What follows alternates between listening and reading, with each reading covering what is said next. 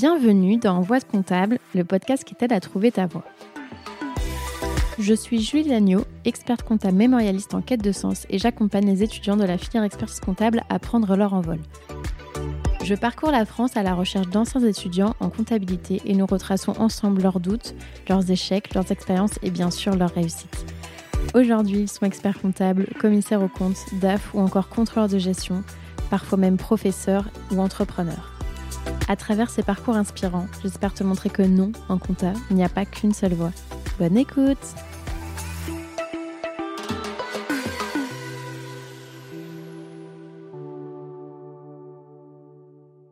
Ce podcast est rendu possible grâce au label Copilote. Le label Copilote, qu'est-ce que c'est? C'est une alliance de cabinets indépendants qui les accompagne dans leur développement RH, marketing, digital, commercial, bref, tout ce dont un cabinet entreprise a besoin. Récemment, ils ont lancé le Lab Recrute, un site sur lequel tu peux retrouver des cabinets labellisés Happy at Work. Si tu veux aller y jeter un œil, le lien est disponible dans la description.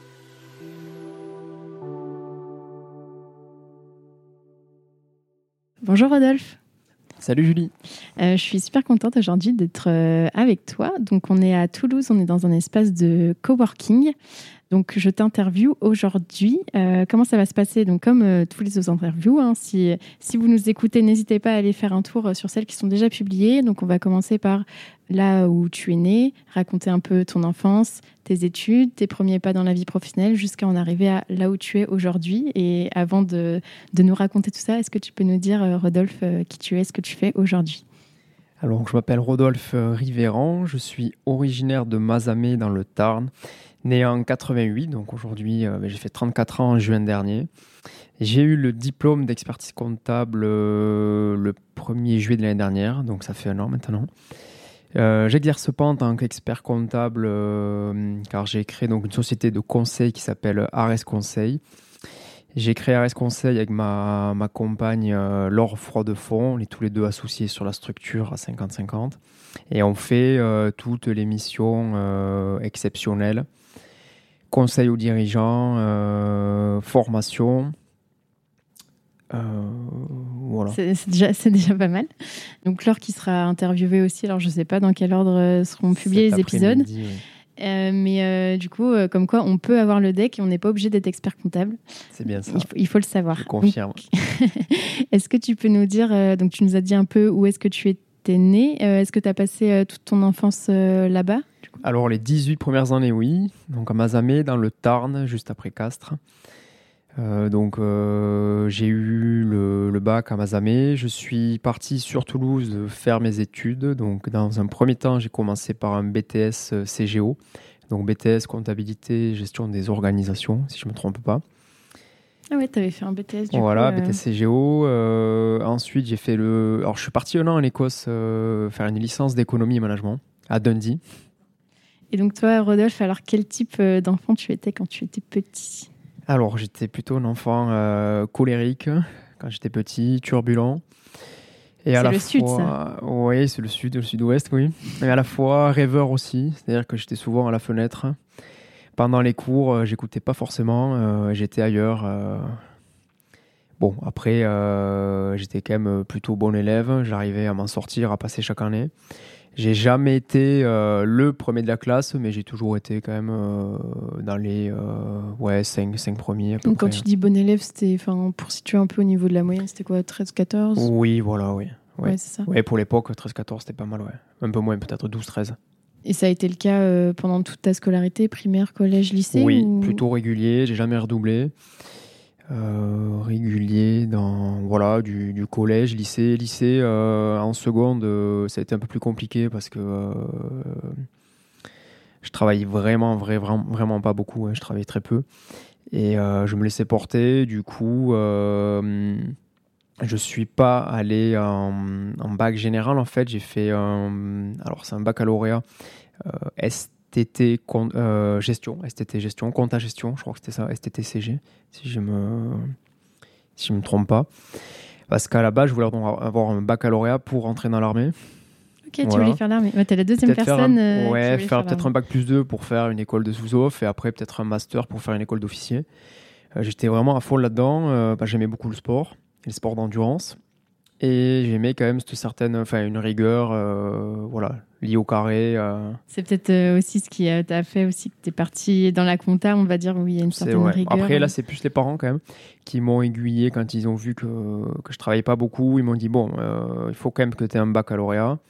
Euh, essaye de pousser, essaye d'avoir au moins un bac plus 2, vu quand même euh, tu passes chaque année, tu redoubles pas, je vois pas pourquoi tu pourrais pas avoir un bac plus 2. Et en fait, euh, ben, petit à petit, je me suis rendu compte que les études, ben, ça me plaisait bien parce qu'il y avait les copains. et bon, tant que je passais, je passais.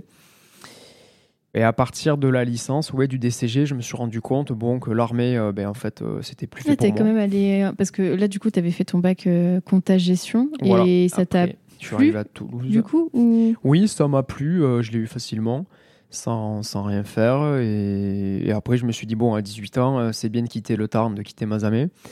Et euh, donc, je suis venu faire un bac plus 2 à Toulouse pour, bah, pour profiter de la vie étudiante et pour voilà, voir les copains et s'amuser. Mais à ce moment-là, tu voulais toujours aller dans l'armée ou... Oui, à ce moment-là, oui. Je me suis dit, une fois que j'aurai le bac plus 2, je partirai à l'école de sous-off et après, petit à petit, euh, j'ai eu une opportunité d'aller faire une année de césure en Écosse avec deux super potes. Après le bac euh, Après le bac plus 2. Après le BTS Compta. On est parti donc en Écosse à Dundee. On avait 20 ans et euh, on a passé une, une année de folie. on n'avait que 8 heures de cours par, par, par, par semaine. Tu parlais anglais ou... Un petit peu. Mais après, le, ouais, le, le, piège, ça a été qu'on est resté, on avait pris une coloc avec trois Français. Et en fait, on a, mm. on a parlé beaucoup, beaucoup français, très peu anglais. En soirée, avec quelques heures. Donc, et qu'est-ce que tu as fait alors là-bas? Tu avais des cours Des cours d'anglais des cours, oui, à l'université. Donc, c'était à Berthe, à Dundee. C'était des cours d'économie, management et finance. Ok, donc tu restais quand même euh, dans, dans, le domaine-là qui te plaisait en fait. Oui, c'est ça. Et après, le but, euh, ben, vu que j'avais plus le projet de l'armée en tête, c'était de rebasculer sur une deuxième année de DCG à l'Institut Limerac, donc c'est une école euh, sur Toulouse, une très bonne école. Euh, et donc en fait, après cette année de, de, césure en Écosse, je suis, enfin j'ai été euh, réintégré en DCG2 directement. et donc j'ai fait le DCG en deux ans après. Et là, pareil, tu étais, toujours à te dire que tu voulais aller dans l'armée ou non, après, je l'ai quand même, je, l'avais toujours euh, derrière la tête, mais plus j'ai avancé, donc, euh, donc ils appelaient ça la voie royale, la voie de l'expertise comptable, j'ai toujours entendu ça. Mais en fait, je me suis pris au jeu, donc euh, pareil, en DCG, je l'ai eu assez facilement. En deux ans, je crois que je l'ai eu à plus de 12, sans faire, enfin, sans travailler beaucoup. En ayant pas mal de, temps à côté, pas mal de loisirs et en faisant du sport. Donc, euh, une fois le DCG en poche, ben, j'avais fait un dossier à la Toulouse Business School, à TBS, en centre-ville, pour faire le DCG en alternance cette fois. Et là, ça a commencé à être plus compliqué. là, j'ai vu le, gap qu'il y avait entre le, la licence et le master, entre DCG Oui, je pense que le DCG, autant tu l'avais eu à 12, mais peut-être que vu que tu n'avais pas bossé, il faut vraiment avoir des bonnes bases. Oui. Je trouve que le DCG, c'est pas forcément ultra compliqué si tu as les bonnes bases de DCG, mais par contre, tu peux galérer si c'est pas le cas. Et toi, du coup, c'est ce qui t'est arrivé ben, ouais, et surtout, en fait, le, faire de, le, le fait de faire le, DCG en alternance, en cabinet, euh, ça, ça a été compliqué de gérer le cabinet. Donc, j'étais du, du, lundi au mercredi, donc trois jours en cabinet, avec euh, ben, un portefeuille client à gérer, euh, les déclarations de TVA, enfin, tout ce qui est déclaratif qu'on peut faire en cabinet. C'était nouveau, parce que j'avais jamais travaillé de ma vie. Et ensuite. T'avais fait des stages quand même? Ouais, mais bon, c'était des stages de. Ben, les stages, moi, ils remontaient en, en BTS compta, hein, parce qu'en DCG, j'étais ah, dispensé. Et c'était, euh, je crois qu'il y avait euh, trois semaines euh, la première année et quatre semaines ou cinq semaines la deuxième année. En gros, c'était de la CEDI, quoi, je pense. ouais. Ah ouais. Ah, les stages, les premiers stages à 18 ans, à 19 ans, ça fait pareil. Hein. Ça n'est pas mon tour après. Et là, du coup, toi, tu avais voulu faire en cabinet Ou c'est parce que tout le monde le faisait en cabinet ou... Euh, je crois que j'avais pas trouvé d'entreprise pour le faire en entreprise. Mais euh, Enfin, toi, ta volonté de c'était d'aller en entreprise plutôt. Euh, oui, de mémoire, si j'avais pu le faire en entreprise, j'aurais fait en entreprise. Mais après, non, c'est vrai cabinet, c'était plus facile de trouver. Mmh, les cabinets, ils cherchent les stagiaires. Et donc là, ouais, tu... qu'est-ce que tu avais comme histoire? Tu disais que tu faisais tout ce qui était déclaratif, tu faisais de la révision quand même ou pas du tout? Ah, Je crois que moi, mes stages, ben, j'avais 18-19 ans. Pour le DSCG, du coup pour le DSCG, oui. Donc là, ben, c'était plutôt mission classique. Hein. Donc tout ce qui était ben, déclaratif en cabinet. J'allais jusqu'au bilan, mais euh, les deux premières années, j'avais pas fait de. Bon, aussi des, des SCI, des, des, petits bilans, on va dire. Mm. Mais après, c'était plus un portefeuille en tenue, en ben, les déclarations TVA, les, les DAS 2, tout ça. Et après, euh, la révision, je faisais la révision, mais j'avais quand même le, chef de mission Mm. qui, qui assurait un max derrière. Oui, forcément. Voilà. Quand on débute, c'est normal après. hein. Oui, c'est normal. Et du coup, Et là, donc enfin, là, ouais, le DCG, ça commençait à être. euh, ouais, au niveau des, des cours, c'était chaud pour toi. Comment... Mais en fait, quand j'allais en cours, ben, c'était les vacances. Comme je faisais un peu en DCG, euh, sauf que là, DCG, ben, le... c'est, c'est plus compliqué en termes de, de programme, hein, en termes de contenu.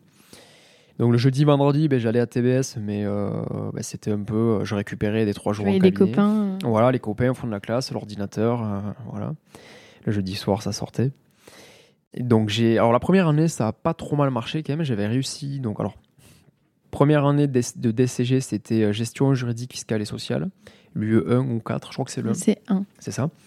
Euh, L'UE 4, donc compte audit, et le module de finance. Bah, c'était comme euh, c'était comme moi. Mais je trouve que c'est pas mal parce que pour moi, c'est les trois Plus compliqués. compliqués. Oui. Du coup, au pire, si tu te rates, tu peux rattraper l'année C'est d'après. ça.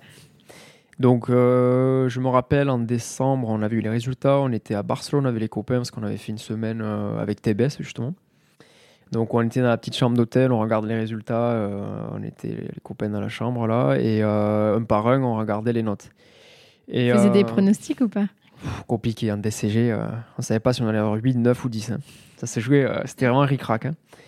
Et euh, compte et droit, je les ai validés. euh, J'avais eu alors 11, 11 ou 11,25 en, Oh, c'est pas mal quand en même. gestion juridique, euh, fiscale, sociale.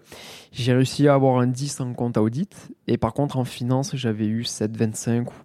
Je ne l'ai pas validé. Ah ouais, donc au final, alors que pour moi, elle est plus simple que les ouais, deux autres. mais euh, c'est peut-être j'avais bossé le moins. Et après, bon, parfois sur un sujet, on réussit. Ce ouais. qui est marrant parce qu'au final, euh, aujourd'hui, je pense que c'est. Oui. Enfin, tu fais plus de la que finance que. De la comptabilité audit, ouais, complètement. qu'autre chose. Donc voilà, du coup, ben, au final, la première année, bon, ça a été. Et la deuxième année euh, de DSCG, euh, ben, toujours le même, la même formule. hein, trois jours en cabinet, deux jours à l'école. Enfin, au CFA, il faut dire. Deux jours au CFA. Et là, qu'est-ce qui s'est passé? Alors, donc, je passais contrôle de gestion. Euh, oui, management, contrôle gestion. Je passais le management des systèmes d'information, si je ne me trompe pas. Et les 2 euros mémoire. Et voilà, et l'économie, donc les deux euros à Bordeaux. On a la Bordeaux, les passés. Et là, bon, euh, je pensais avoir, je pensais que ça allait le faire. Je pensais valider le DCG en deux ans. J'avais pas de point de retard, j'étais quasiment à l'équilibre. Et là, j'ai eu 3-9 et une note éliminatoire, j'ai eu 5 en économie. Ah oui. J'ai pris 5 en éco, note éliminatoire. Euh, les 3-9, ben, j'avais les boules parce qu'en fait, euh, je perdais un point partout, mais en fait, il fallait. euh, Alors que c'est les matières où normalement tu te rattrapes. euh, Ouais, c'est ça. C'était un peu ouais, les- des notes moyennes, on ne sait pas s'il faut. les- un 5, on sait qu'il faut le repasser. Un 9, parfois en DCG, bon. Donc Et en fait, même, même si tu n'avais pas eu de note éliminatoire, tu étais autour de 10. Enfin, Oh, tu je- pas ouais, eu 10. j'aurais été à 9. Ouais, un truc, ça, ça passait pas quand même. hein. Et l'économie, j'étais tombé sur un sujet. Un sujet. euh, ouais, c'était sur la. Alors, ça remontait, c'était sur la politique des taux directeurs de la BCE. Entre, Passionnant. Ouais, il y avait eu le changement entre Mario Draghi et, et Jean-Claude Trichet, je crois. Voilà, ça remonte. hein. Et ça t'avait pas. Et euh, ben, je crois que j'ai tenu 5 minutes. Voilà. J'ai tenu 5 minutes. euh, puis après, ils ont rien fait pour. euh, Bon, voilà, ça s'était pas, pas Ils très bien pas passé. essayé de creuser. J'ai pris note éliminatoire. Voilà. Et l'année d'après, je l'ai repassé, j'ai eu, j'ai eu 10. T'as pas repassé que celle-là, du coup, tu en as repassé plusieurs Non, alors après. euh, Alors, du coup, une fois que donc, j'ai fini les deux années d'alternance en DCG, j'ai travaillé un an en cabinet sur Toulouse. C'était le même cabinet où tu Non, fait ton alternance? Là, j'en ai profité. Là où j'ai fait alternance, bah, en fait, j'avais changé de cabinet. Parce que ceux qui me proposaient en termes de REM, euh, bon, ils valorisaient pas trop le- les deux années d'alternance. Ah oui, ça, je crois que des fois, ça arrive. euh, Ça peut tu arriver. sais, quand il y a hein. des offres avec X années d'expérience, en fait, Oui. euh, quand tu dis que tu as fait de l'alternance, ils disent non, ça compte pas. Quoi. Pour moi, ça les vaut. Au moins un an et demi, deux ans. Enfin, bon, voilà, c'était, après, c'était une autre époque. C'était il y a déjà. euh, Non, mais tu vois, là, je- Il y a déjà 10-12 ans. Là, je te dis, enfin, Ouais. c'est des retours que j'ai eu bah, dans les, Ouais, bon, comme quoi. les jours euh, précédents, comme quoi ça change euh, Ouais. pas forcément. Après, euh, si c'est le cas, je pense que ça montre aussi un peu la mentalité de l'entreprise ou du cabinet. Et tu te dis, ok, s'ils valorisent pas, c'est que je vais pas forcément. Est-ce que, enfin, moi personnellement, si on me dit ça, ça me donnerait pas envie d'aller là-bas. Donc, Le euh, signal, ouais. Le signal, il est pas très bon.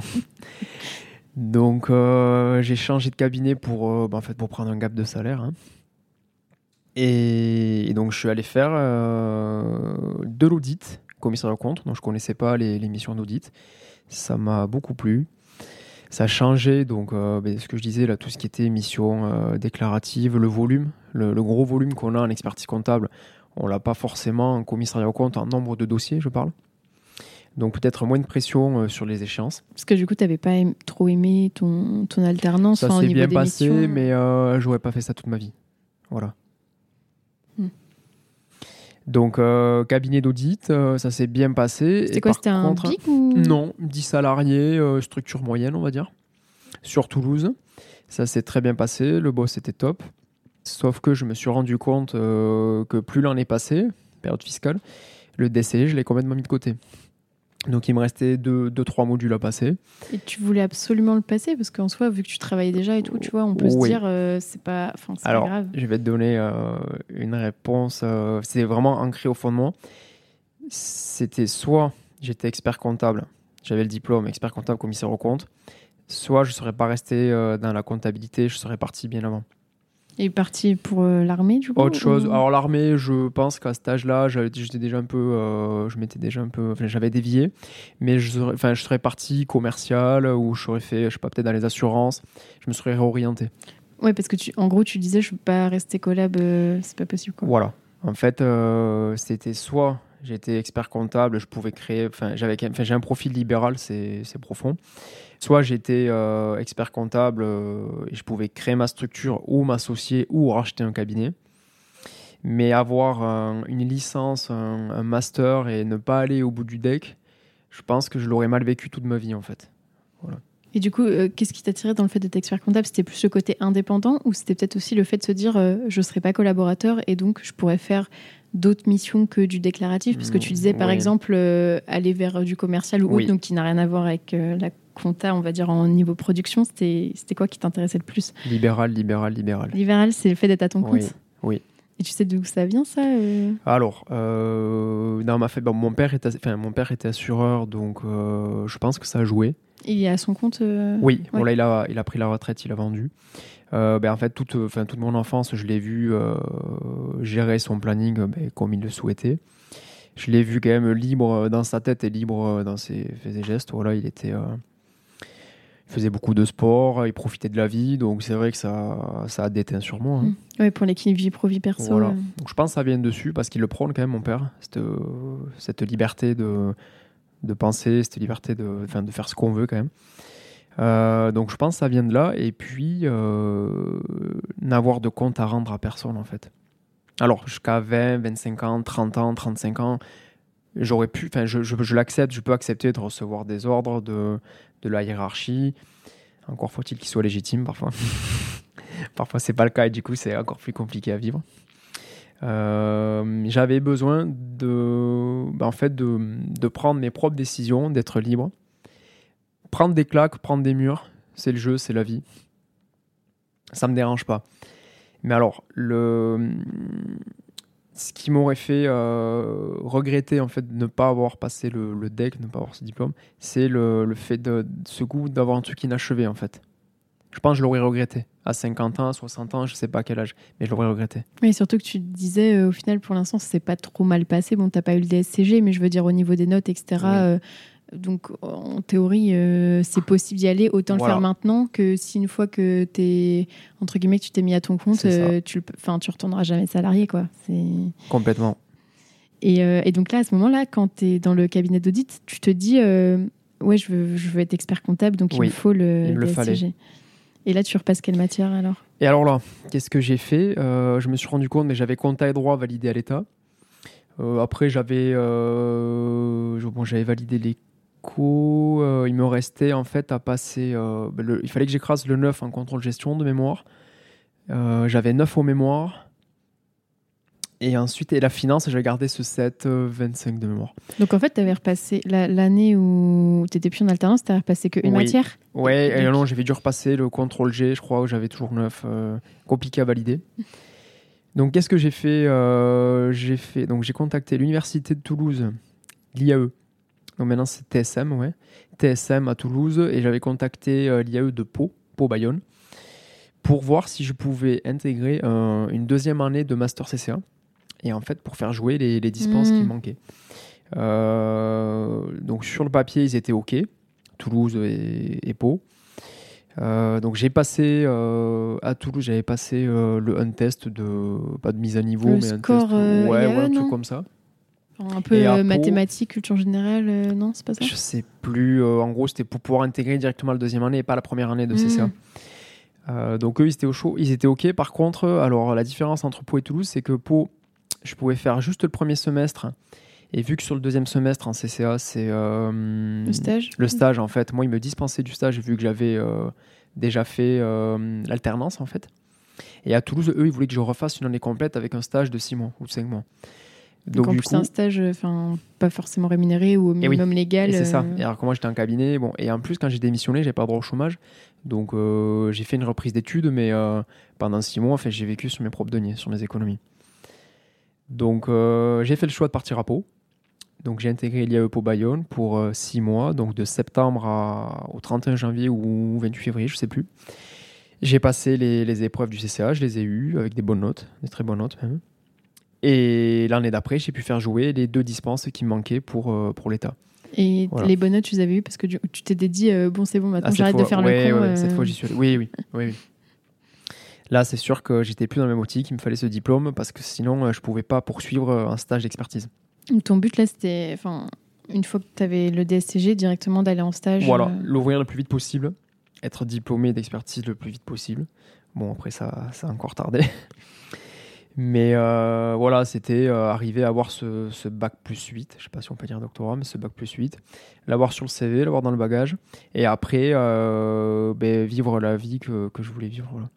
Et donc, donc là, tu obtiens ton DSCG alors par équivalence pour l'UE 1 et UE 4. Et, et donc, qu'est-ce que tu fais? Alors, tu cherches un, un cabinet direct, tu cherches de l'audit, de l'expertise? Ouais, je suis retourné donc sur Toulouse en février. Donc c'était il, y a quand même- il y a quelques années maintenant. J'ai trouvé un cabinet en même pas une semaine. Je crois en 48 heures, j'avais trouvé. euh, je rencontre euh, un associé du cabinet, expert comptable, commissaire aux comptes. À la fin de l'entretien, on se serre la paluche. Il me dit c'est OK pour moi. euh, J'avais bien négocié le salaire en plus, j'étais content.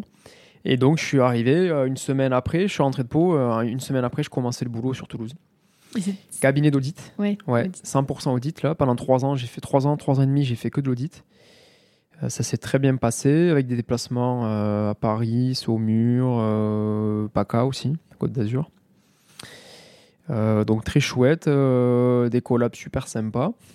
Donc là, en fait, tu as fait tout ton Là, stage j'ai là-bas. fait, euh, ouais, il me manquait les six derniers mois. Ok. Voilà. Donc j'ai changé de cabinet euh, au bout de deux ans et demi de stage, du coup, à peu près. Donc, t'es demi, resté, en fait, tu es resté deux ans et demi. Ouais, mais alors du coup, j'ai pas pu, je pense, j'ai pas, je crois que j'ai pas ouvert directement le. J'avais dû l'ouvrir Mhm. au 1er janvier de l'année d'après. Je suis arrivé en février, donc en fait, j'ai dû perdre cette année-là. Donc en fait, je suis resté trois ans dans ce cabinet d'audit. Et ensuite, j'ai changé donc de cabinet en cours de stage. Donc c'est possible, on peut le faire.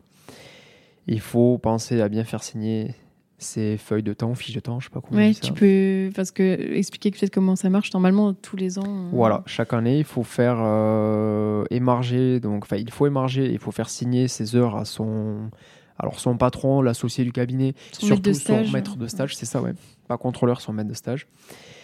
Euh, il faut l'envoyer à l'ordre de mémoire cette fiche, et c'est ça en fait qui vous suit sur euh, toute la durée du stage expertise sur les trois ans.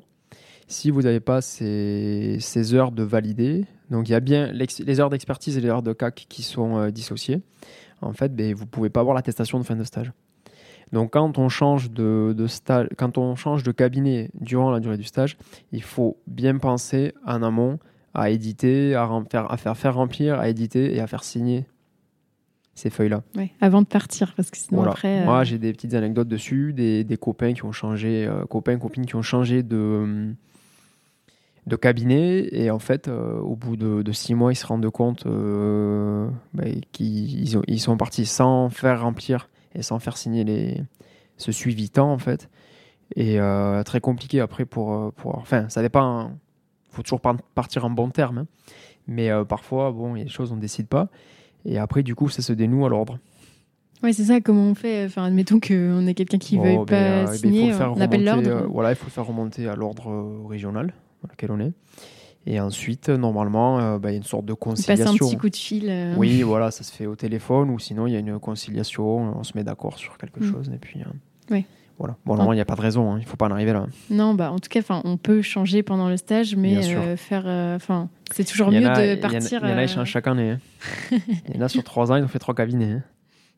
Bah écoute, c'est ça qui est bien, c'est qu'on peut changer. Enfin, je pense qu'il y a pas mal de gens qui restent trois ans et qui font signer trois fois leur feuille de temps par la même personne. Mais en tout cas, on peut changer et même en cours d'année, enfin, c'est pas, c'est pas grave et c'est même, enfin, si on se sent pas bien là où on Rien est, on figé. changer. Voilà.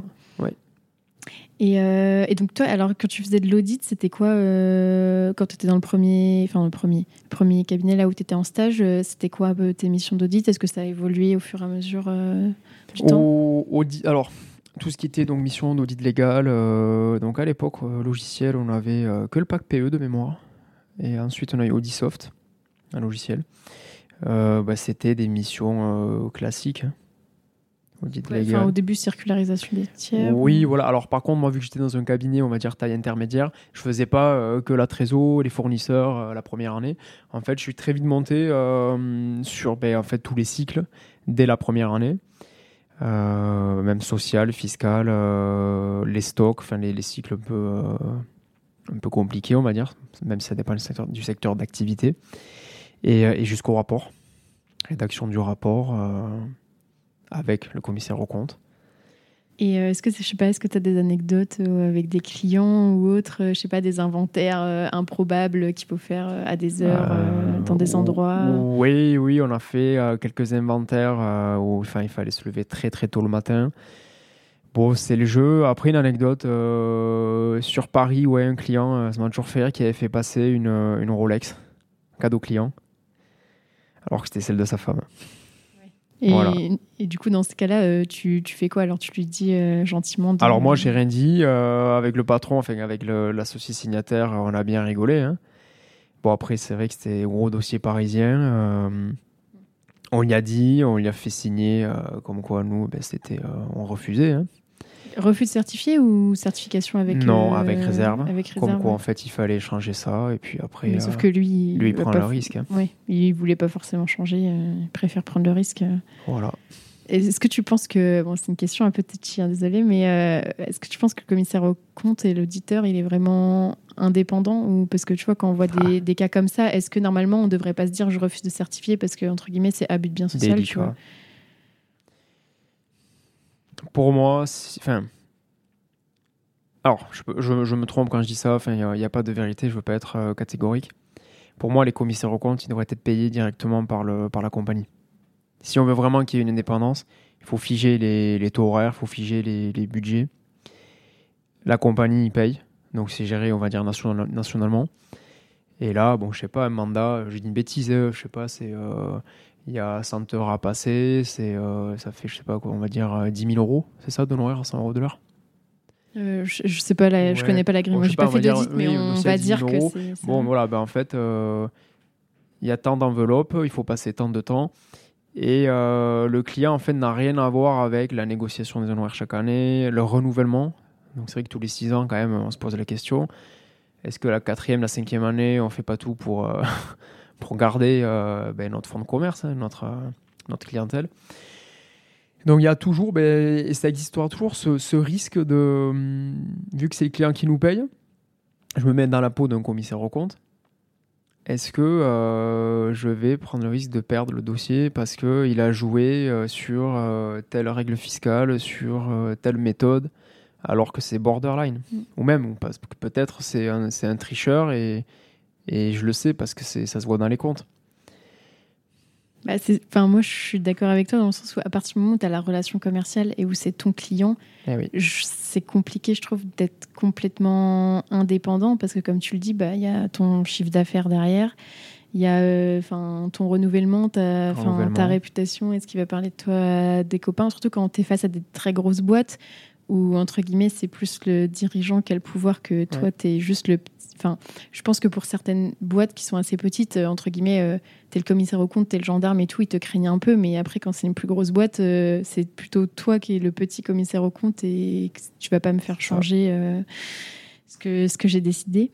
Et, et, du coup, tu as eu des refus de certifiés C'était déjà arrivé ou, Alors, en trois ans, une fois, je crois qu'on a fait un refus, oui. Une fois. C'était quoi C'était une fraude ou c'était. Te souviens? Je saurais même plus te, te le dire. Ouais, ça remonte. Ouais, c'est à la marge. euh, Ouais, une fois, j'en suis sûr. Parce que je vois encore le, le, le, le refus, on l'a fait. Mais euh, le, le motif, honnêtement, je l'ai plus. Et par contre. euh, Des réserves, souvent. des réserves, souvent. Oui, on en collait pas mal.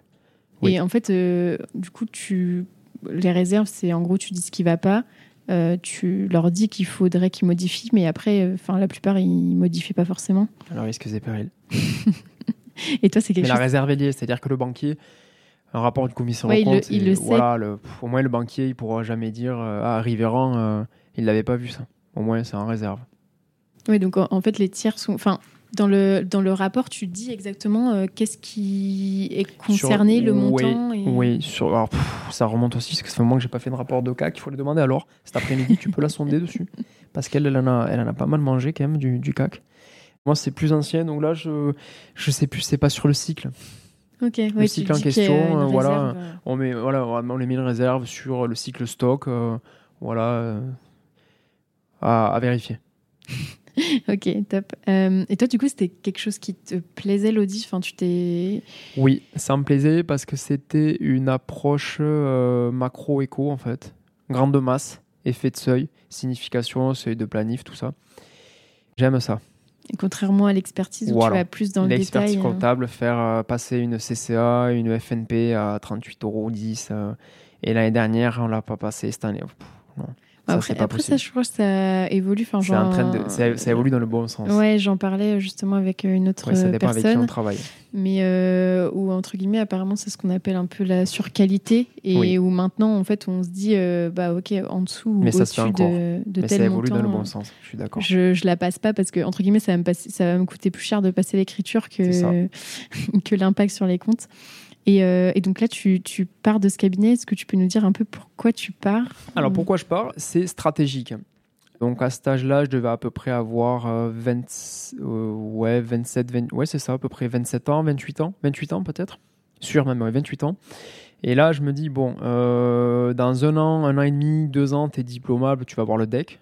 J'étais sûr de l'avoir à cet âge-là, ah ouais tu te Rapidement. avant 30 ans.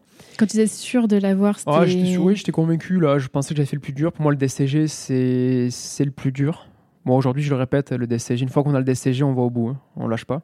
C'est pour toi, ça, Julie. Et euh, voilà, donc en fait, je me suis dit, Rodolphe, tu as 28 ans, tu vas avoir le diplôme dans un an, un an et demi, deux ans max.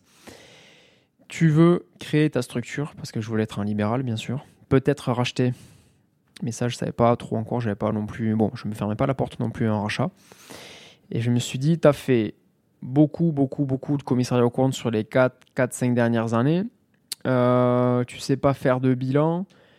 Euh, les clients que je vais rentrer, ça va être de la, de la TPE, de l'artisan, du commerçant. Je vais pas rentrer de mandat au début, euh, à moins de faire de la politique ou d'être euh, le fils du maire. Enfin, rentrer des mandats en CAC, faut y aller quand même. Et donc, je me suis dit, bon, stratégiquement, il te reste un an, un an et demi devant toi. Qu'est-ce qu'on fait? Et là, je me suis dit, il faut que je parte en expertise comptable. Donc, j'ai changé de cabinet. Et j'ai accepté donc de, de- de geler. Moi, j'ai même perdu un petit peu. J'ai gelé mon salaire parce qu'avec un audit, on gagne plus qu'en expertise comptable. Ouais, parce qu'il y a plus de déplacements Moi, en fait, aussi du coup, ben, euh. je repartais un peu de zéro pour faire des bilans, passer les OD et tout. Parce que quand on fait du CAC, euh, on ne sait pas forcément passer toutes les OD. Passer, c'est pas évident. hein. Contrôler, c'est pas, c'est pas faire le, le job en fait. Ouais, tu contrôles plus le montant, ou... Eh oui. mais l'écriture en C'est ça. elle-même. euh, Enfin, c'est différent. euh, C'est pas la même gymnastique. hein. Donc là, je me suis dit, euh, ok, si tu veux créer ton cabinet, il faut que tu fasses de l'expertise comptable à tout prix et il faut que tu en bouffes. Et donc, je suis parti euh, dans un gros cabinet taille régionale, euh, même taille nationale, un gros cabinet. Je suis parti euh, faire euh, donc finir mes, mes six mois de, de stage d'expertise comptable et euh, travailler, on va dire, un an de plus, le temps que, que tout se déboucle, pour faire, pour engranger de l'expérience et pour pouvoir gagner ma liberté. C'est intéressant ce que tu dis. C'est vrai que, enfin, moi pour le coup, j'ai fait, fait que de l'expertise, donc je me posais pas trop la question.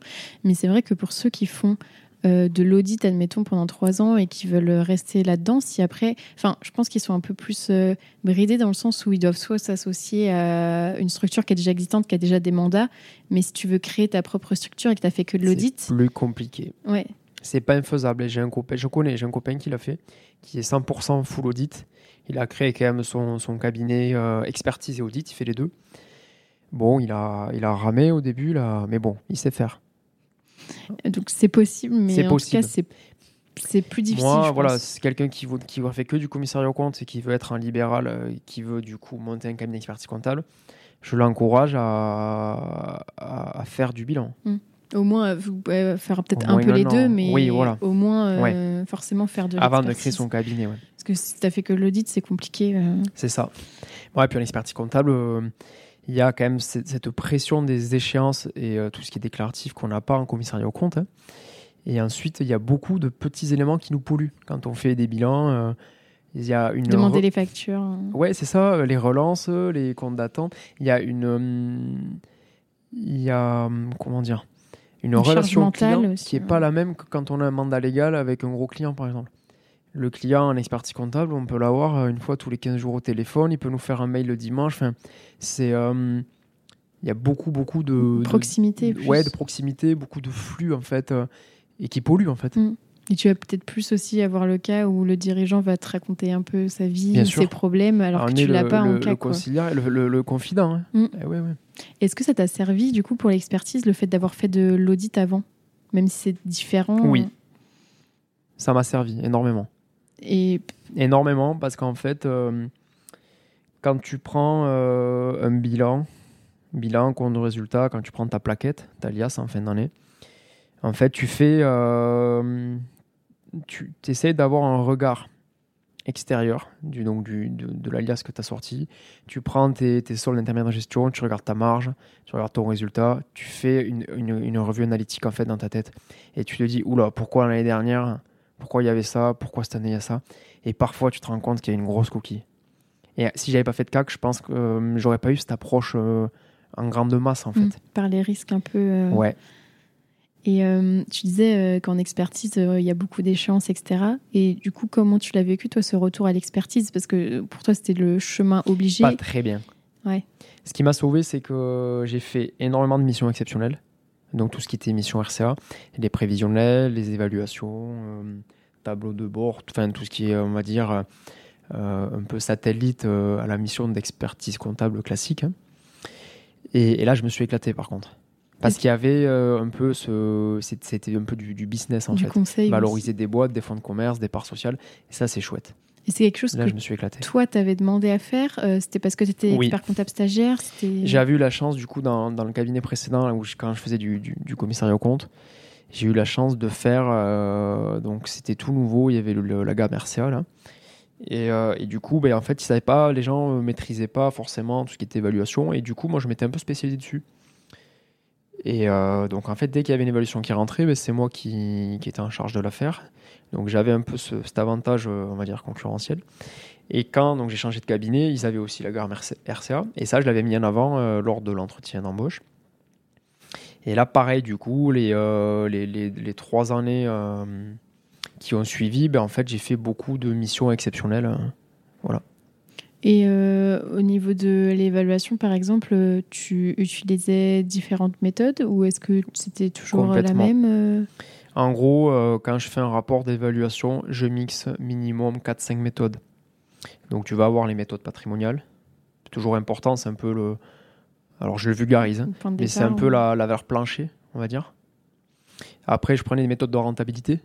Méthode de renta, donc tout ce qui était euh, ben, euh, le rentabilité, donc euh, tout ce qui est bénéfice, tout ce qui est marge brute, tout ça. Avec les multiples, peut-être Voilà. ouais. avec les multiples, en fonction du secteur d'activité, tout ça. Et après, je prends les méthodes fiscales, donc ça c'est un mix de patrimonial, méthode de rentabilité, et après tout ce qui est cash flow, qu'est-ce Ouais, que ça crache, flux Voilà. futurs. approche par les flux, et idéalement, mais alors sur la, on va dire, aujourd'hui j'ai dû faire une centaine d'évaluations à peu près sur les, sur les cinq dernières années. Je dois être à, à peu près 100 évaluations de- d'entreprise. Le top du top, c'est la méthode des comparables. C'est arriver à voir telle boulangerie dans tel secteur à peu près combien elle s'est vendue euh, sur les 18 derniers mois. Voilà. Le prix du marché, euh, quoi. mais voilà, c'est ça. Et c'est ce qu'il faut arriver en fait à retranscrire. Bon, souvent, quand on a mixé les 4-5 méthodes que je viens de te citer, euh, la méthode des comparables, tu vas jamais être, euh, ça sera jamais 2-3 fois inférieur ou plus cher que la moyenne des 4-5 méthodes que je t'ai citées, tu vois. Mais l'approche par les comparables, pour moi, c'est la meilleure approche en fait. Le marché a toujours raison. Mm. Mais le problème, c'est qu'on n'a pas forcément toujours le cas de, du même secteur, de la même taille d'entreprise au même endroit, euh, la même année, parce que si tu tombes sur le Covid ou sur. Complètement.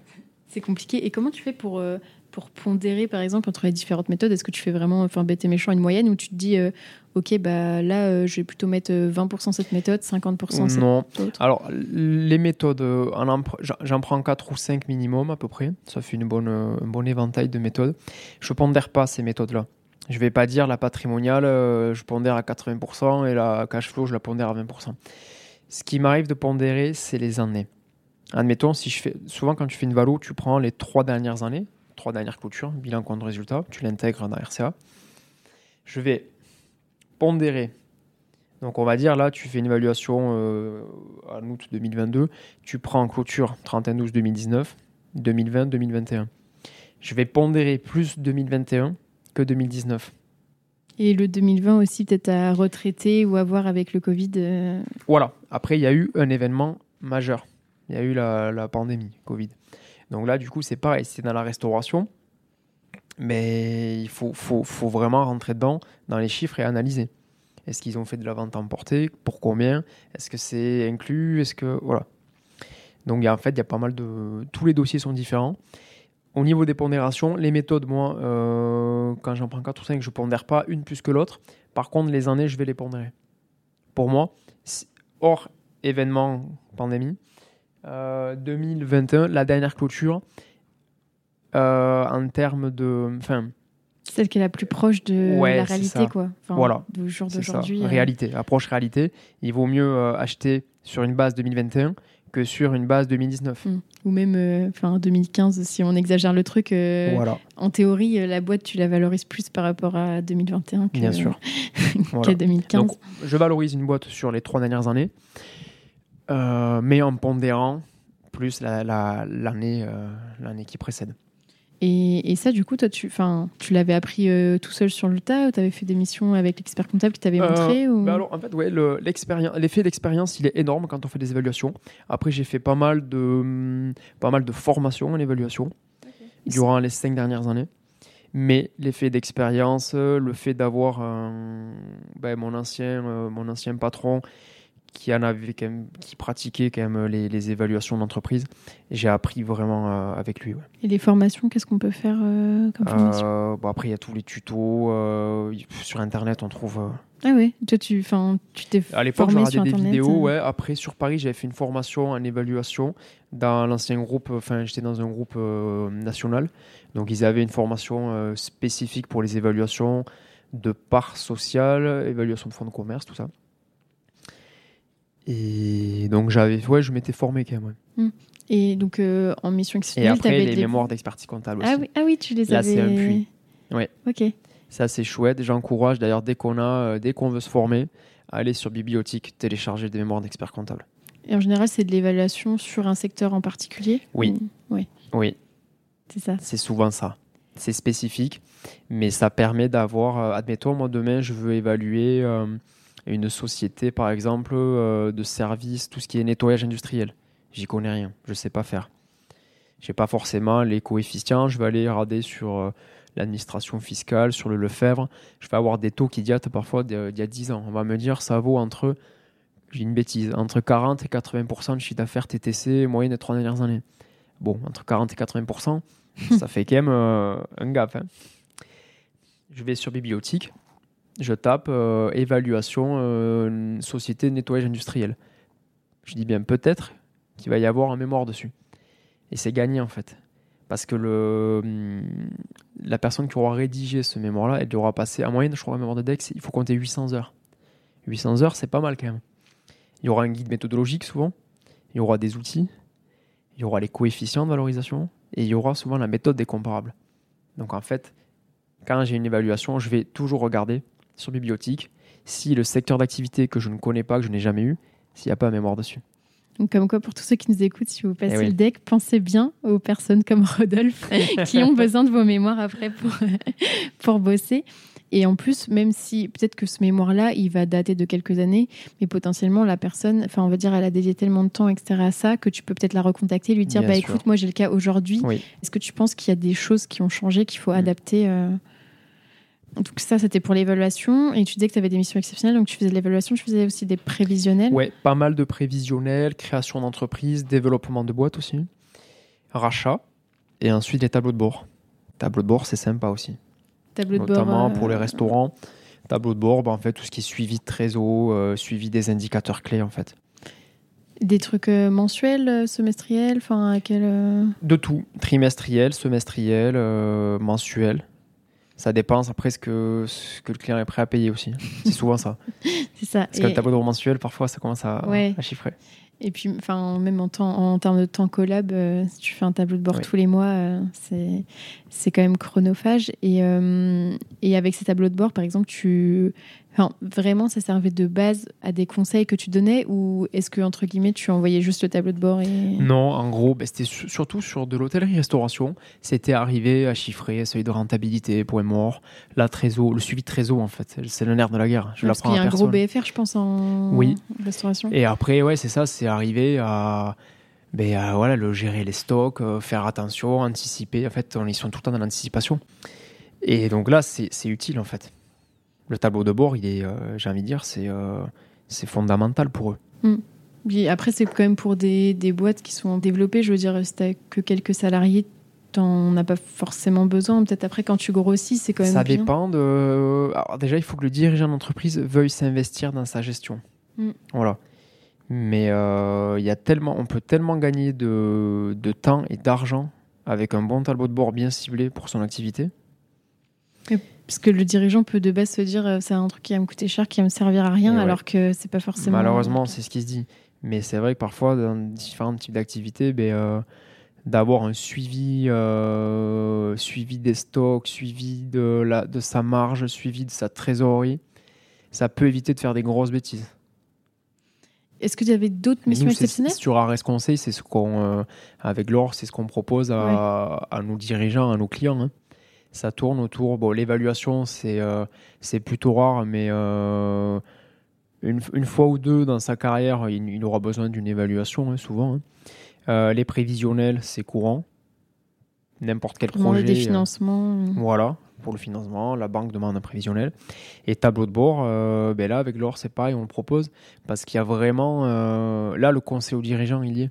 Parce qu'on lui fait un tableau de bord sur mesure. Et, euh, et donc là, euh, si, enfin, on reviendra après à ton parcours, on fera un flashback, mais si on parle de là, tu nous disais euh, qu'aujourd'hui c'est ce que vous faites, vous. Et comme, bon, on en reparlera aussi tout à l'heure, mais vous faites pas de compta, donc vous vous servez de la compta d'un cabinet pour faire les tableaux de bord Oui, Ou- c'est ça. En fait, on fait une extraction, on demande euh, soit un Excel euh, Un ou un TXT. ou- Ouais, voilà. Euh, ouais, FEC, non, c'est plus de l'Excel en fait. Et après, on intègre la balance et puis après, on, on travaille dessus. Comme quoi, il n'y a pas besoin de forcément avoir la compta pour, euh, Entièrement d'accord. pour faire l'émission euh, exceptionnelle. Euh, Nous, si en fait, no- notre, notre Ouais. mot d'ordre avec l'or, c'est dès qu'on rencontre un créateur, un dirigeant, que ce soit TPE, PME, artisan, commerçant, peu importe la cible, c'est bon, on se présente, hein. On explique ce qu'on fait, on dit qu'on est diplômé d'expertise comptable, on présente notre société, mais après, c'est vraiment dévié sur l'approche besoin. Avec l'or, on a un mot d'ordre, c'est l'approche besoin. Dès qu'on serre une, une main, dès qu'on rencontre quelqu'un, on a tous des besoins en fait. Il peut y avoir des besoins RH, des besoins en comptabilité, des besoins en conseil, en stratégie. Tout le monde a des besoins. Et avec Laure, on s'est dit, nous, on a deux cerveaux qui fonctionnent assez bien. On a tous les deux un super diplôme. Pourquoi on pourrait ne pas. Enfin, on doit pouvoir répondre à une multitude de besoins du dirigeant. Voilà, notre fonds de commerce, il est là en fait. Donc il y a beaucoup de formations, il y a beaucoup de missions exceptionnelles. Mais parfois, ça, nous est arrivé, on a créé Ares Conseil il y a même pas un an on s'est rendu compte qu'on avait vendu telle mission parce qu'on avait fait telle rencontre, la personne avait telle problématique et on a répondu à cette problématique. Et ça veut dire qu'en plus, même si vous avez des clients dont vous n'avez pas la compta, euh, ces clients-là, ils ont déjà un cabinet d'expertise comptable. Oui. Et pourtant, Manque ils, de conseils. ils se sont pas tournés vers eux forcément Enfin, ou alors euh, ils n'avaient pas le temps ou pas le. Alors, il y a, y a... ce qui se passe aussi, c'est que souvent, l'expert comptable n'a pas le temps. Il est happé par son récurrent. Il est sous l'eau, enfin voilà. Parfois, il est en sous-effectif parce qu'il y a un turnover de 100% dans son cabinet, malheureusement. Mais c'est la réalité, parfois. Et donc, qu'est-ce qui se passe? Le client, il le voit une fois par an pour le rendez-vous bilan. Le rendez-vous bilan, c'est pas demain, c'était il y a un an en fait. Donc en fait, il n'y a aucune valeur ajoutée. Il commente des chiffres d'il y a un an. Et le client, il se dit, OK, euh, moi là, j'ai euh, tel besoin sur euh, un prévis, sur de l'exceptionnel, sur de la stratégie, sur une évaluation. Pourquoi je vais appeler mon expert comptable? Il va, Je vais devoir le relancer trois fois pour avoir mon rapport exceptionnel. Et en fait, il nous rencontre, il nous, on, le rencontre, ce monsieur. Mais du coup, il va même pas penser à son expert comptable parce qu'il va se dire, je vais le déranger et, il n'a pas le temps ou il n'a pas la main-d'œuvre pour le faire.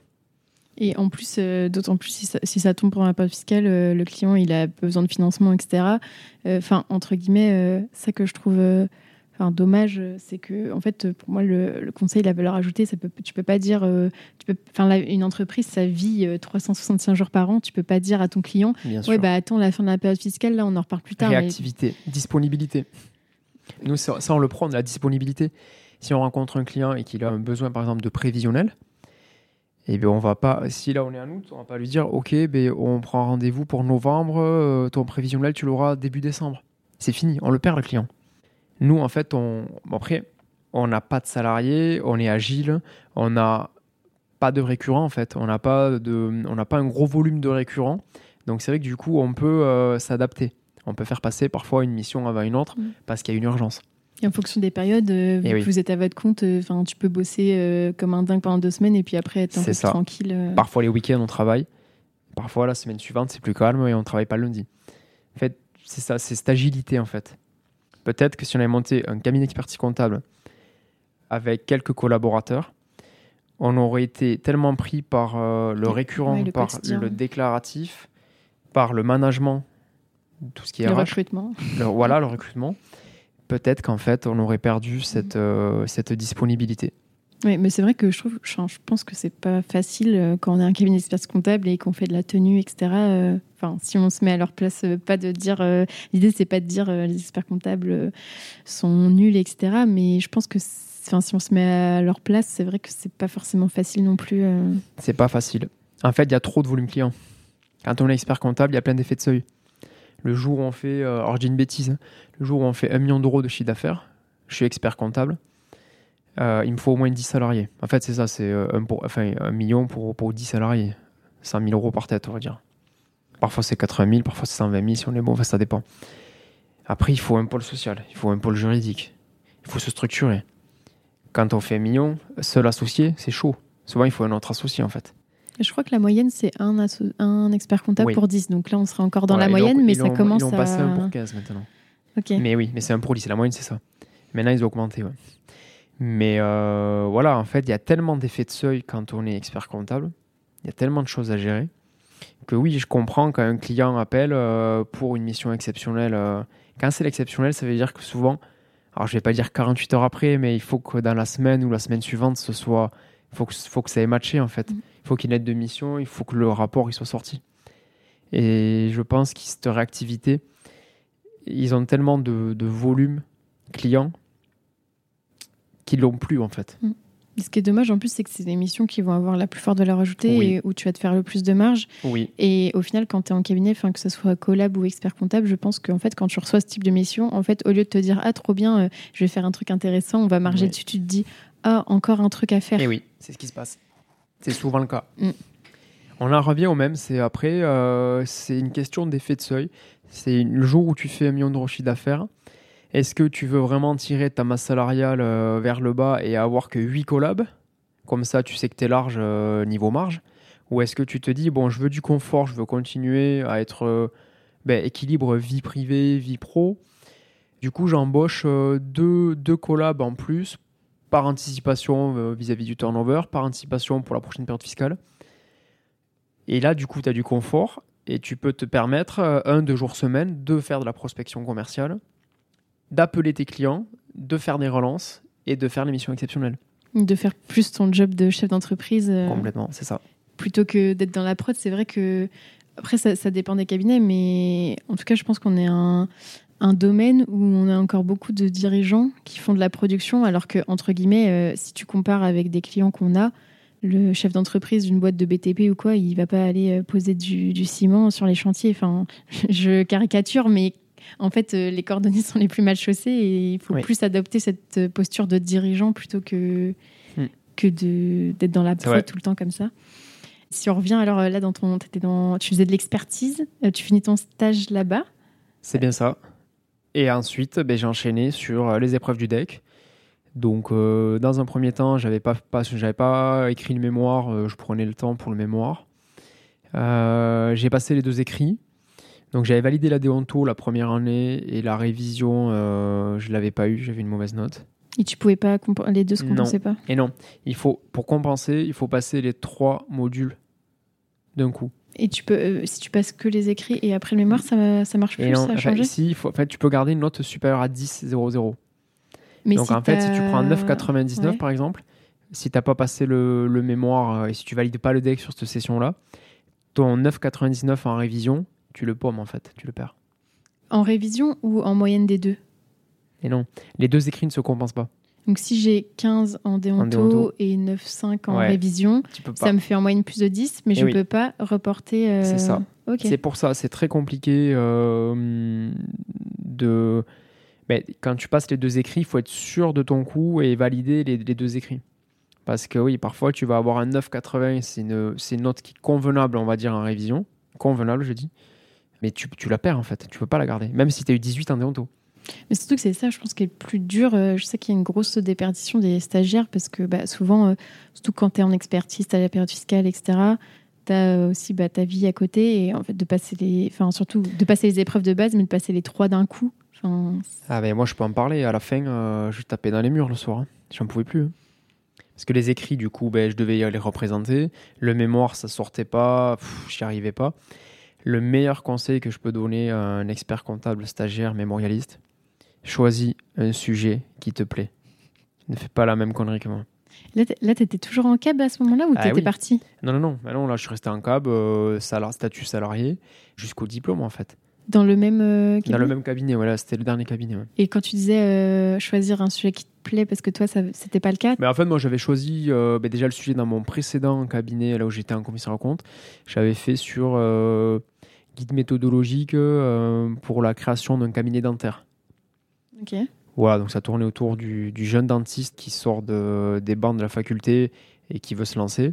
Profession libérale, ça te correspond Ouais, ouais bah, en fait, c'est mon frère qui, qui, qui, a créé son cabinet dentaire. Du coup, ben, j'avais pas, j'ai pas forcé pour trouver le sujet. Il a créé son cabinet. Du coup, je me suis dit, euh, ben, ça, ça ferait l'objet d'un mémoire de deck. Je vais faire un guide méthodologique. Je voulais 10. Ah oui, deuxième conseil, n'allez pas soutenir votre mémoire pour prendre un 10. Hein. Allez-y pour prendre un 15. Bah, si vous y allez comme moi pour prendre un 10, vous allez prendre 8. faut toujours viser plus haut. Donc euh, ben là, c'est pareil, ça, ça, a coincé. Donc euh, j'arrive à sortir le mémoire. et je le présente pour la première fois. Et là, je l'ai pas. Avec les deux autres écrits pour compenser ou... Non, non. J'ai passé euh, la déonto, je le gardais. J'avais 11. Et après, je passais révision mémoire du coup. Et donc là, tu là, pouvais compenser, entre mémoire et révision. C'est ça. Mais en fait, là, le mémoire, vu que je le passais, il suffisait que j'ai 10 au mémoire. ben voilà, il me fallait 9 et quelques en, hmm. en révision. Donc là, j'aurais pu. Et là, ça a commencé. Bon, j'allais euh, sans bosser, euh, j'étais, j'allais dilettante. Enfin, j'étais pas, j'étais vraiment pas dans un bon mood pour euh, pour valider le deck. Le sujet de mon mémoire n'était pas transcendant non plus. J'ai rédigé un mémoire convenable, mais c'était pas, si c'était pas fou. Du coup, j'y suis allé. ça s'est mal passé à l'oral. ils m'ont dit que mon mémoire n'apportait rien à la profession en termes de, d'outils, tout ça. Ils m'ont dit bon, si on va sur Internet, on trouvera les mêmes les mêmes infos. Bon, ils n'avaient pas tort, hein, il faut, faut, savoir se remettre en question. Je me suis remis en question. Et c'est vrai que la première version de mon mémoire, hein, bon, je l'avais, enfin, c'était, c'était, on va dire, trop descriptif. Euh, j'apportais, pas grand chose à la profession. Ils avaient raison. Et donc, je l'ai re-rédigé. Et donc, j'ai pris un an pour le re-rédiger. J'y suis pas allé la session d'après. Je voulais prendre le temps parce que sinon, le risque, c'était euh, que le jury, euh, il me dise non, mais attendez, sur Yveran, vous revenez nous voir six mois après, vous n'avez pas dû changer grand-chose, repartez, voilà. Donc j'ai pris un an, j'ai changé de jury. Et, la deuxième fois, j'ai eu 10. Voilà, je l'ai validé.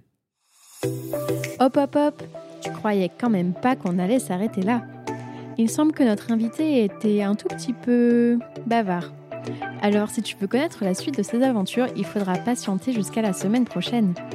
En attendant, tu peux m'aider à faire connaître le podcast en choisissant parmi ces trois options. Le plus rapide d'abord, c'est de me donner 5 étoiles sur ton appli de podcast préféré. Le second, c'est de m'écrire un gentil commentaire pour m'encourager et faire plaisir à l'algorithme. Et bien sûr, tu peux aussi en parler autour de toi. Mais bon, le top du top, ce serait quand même de faire les trois. Pour découvrir le prochain épisode, je te donne rendez-vous dimanche prochain à 10h